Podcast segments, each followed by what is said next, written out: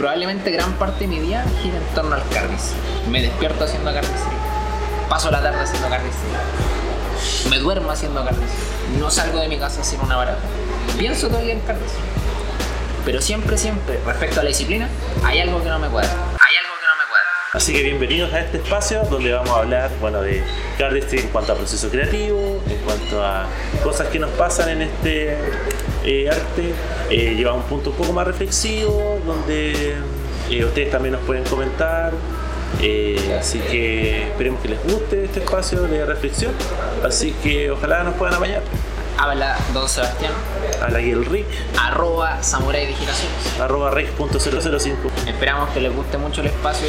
Ojalá puedan compartirlo, igual que la juguera que nos acaba de cagar el inicio de este lindo y hermoso proyecto. Así que apañen, gracias.